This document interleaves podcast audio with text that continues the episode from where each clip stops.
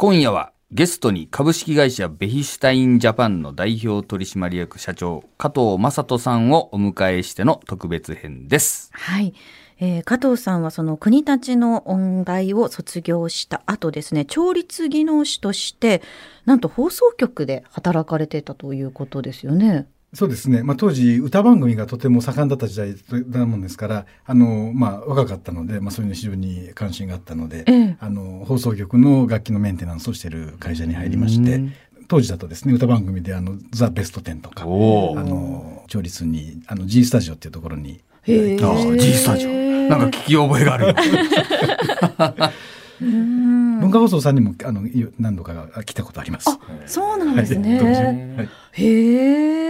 あの先ほどお聞きいただいたピアノ曲、そのピアノがベヒシュタインで、録音には加藤さんも同行されたということで、今もこう調律の仕事もされているっていうことですか？そうですね。まあ私はそう、あの、ピアノの技術者がベースなもんですから、それで、あの、まあ、さっき、その、ベシタに入ったきっかけっていうのは、どうしてもドイツに行きたくてですね、それでドイツで、あの、勉強したくて、ドイツに渡ったんですけれども、で、まあ、ドイツの場合は、そのピアノを作るっていうのがベースで、ピアノの調律師という職業はなくてですね、ピアノの製造技術者が調律もやるっていう感じなんですね。まあ、そんなことで、まあ、今、私自身も、あの、調律は、あの、継続、ある程度は継続させてもらってます。は社長でありながら、調律もしちゃうよみたいなね。だってもうもともとそのカリキュラムにピアノの設計があったっていうのに惹かれて大学を選ばれて、でまあちょっと放送の方でも働かれましたけどやっぱりピアノに対するその設計に対する憧れがあったっていうことなんですか？そうですね。あの構造に、にそうですね。あの、な、なぜ音がち違うんだろうとか、なぜ音がそういうふうに変わるのかなっていうのにとても関心があったもんですから、はい。あの、まあ、でも調律をするっていう、あの、まあ、調律っていうのは音を合わせるっていう技術とですね、あとはそのタッチを整えたり、その音色を整えるっていう作業も含まれてますので、ええ。ですからその構造を理解するっていうのは、その、まあ、タッチを整えるであるとかですね、その音色を整えることにはとても、あの、連動してきますので、まあ、そういう中で、まあ、そんな話をする中で知り合ったピアニストが稲岡千佳さんだったんですけれども、で、まあ、稲岡さんも非常にこだわりのある方でですね、それでドイツの、あの、ライツターデルっていう非常にあの、音のいい、響きのいいスタジオって、あの、ホールがあるということで、そこで、あの、エンジニアさんがやはり録音してみたいっていうことを言い言い出したそうで、で、今、稲岡さんも、じゃあどうせやるんだったらっていうことで、あの、ドイツで録音をしたっていうのが、あの、この CD です。へえ。ねあわざわざドイツまで行ったっていうのがね、ねすごいですよね私もね、聞きしてもびっくりして。いや本当に、えねそんな中でも今回そのコロナの影響ということなんですが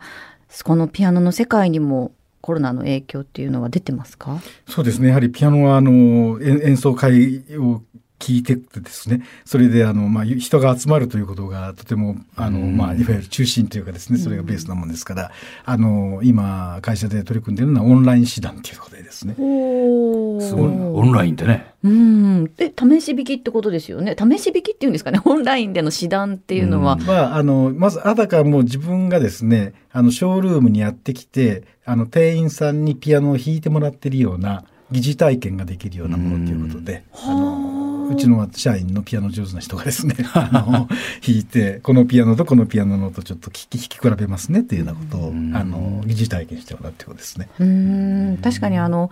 わざわざショールームに行くっていうのはちょっと緊張するかなと思うんですけどオンラインだったらもうちょっと気軽になりそうな感じではありますよね。まあね。うん、そのショールームというのが、えー東京に2つあるということですね。はい。ここの文化放送さんの近くのですね、あの、汐留に一つですね、汐留ベシタインサロンっていうのがありまして、はいあとは京王線の千歳烏山の駅から、あの、まあ、10分ぐらいですけれども、あの、二つあります。まあ、オンラインでもされてるっていう。ことですね。まあ実際にね、うん触ってみたい人は、ぜひ、ぜひショールーム。はい、足を運んでみてください。さて長尾さんゲストへの恒例の孫子の言葉なんですけれども、加藤社長にはどんな言葉を送られますか、まあもうね、加藤さんにはうちの研修とかも受けてもらったりしてるんで、まあきっとご存知とは思うんですけども、この言葉をですね、えーご紹介したいと思います。はい。勝者の民を戦わしむるや積水を先人の谷に決するがごときものは形なりという。積水の形っていうね、うん。ダムを作れやつです。はい。これ今あのですね、ベヒシュタインさんで、えーうちのまあシステム使ってですね、お客さんのダムをね、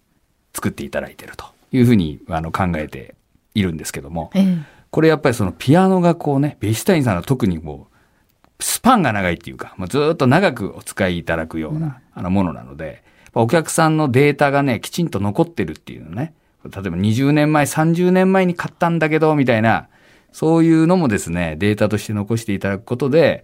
やっぱりこのね、えーお客様のこう満足というか、やっぱりベヒシュタインさんにしてよかったと思って、こう、2世代、3世代がこうね、引き、引き継ぐっていうのが、語り継ぐというのがよくわからんけど、まあそういうふうにね、使っていただくといいのじゃないかなと思いまして、積水の計を選んでみました。加藤さんいかがですか？いや、ありがたいお言葉を。嬉しいです。まあ、まさにあの我々の楽器お客様に紹介するときにですねであのぜひ親子3代で、うんあの継承していってくださいっていう言葉をあおーそうなんですね本当にそういうもんですからあのまさにあの本当に嬉しいですそうおっしゃってくださって。本当ね、こう家宝になるような。そうですよね。まあ工芸品みたいな感じでしょう。なんかね。そうそうですねんうん。ね、だからすごい私本当に全くそのピアノに関して知識が習ってはいたんですけどなかったのでじゃあ改めてまたあのショールームなんかにも伺ってまずはちょっとオンラインでこの指談っていうのをそうね。はいうん今度ちょっとじゃあ、弾くところをちょっとこう、動画で撮って。そのための練習しなくちゃいけなくなりますね。さあ話はつきませんがお時間となってしまいました。今夜のゲストは株式会社ベヒシュタインジャパンの代表取締役社長加藤正人さんでした。加藤さんありがとうございました。ありがとうございましたありがとう。ございました。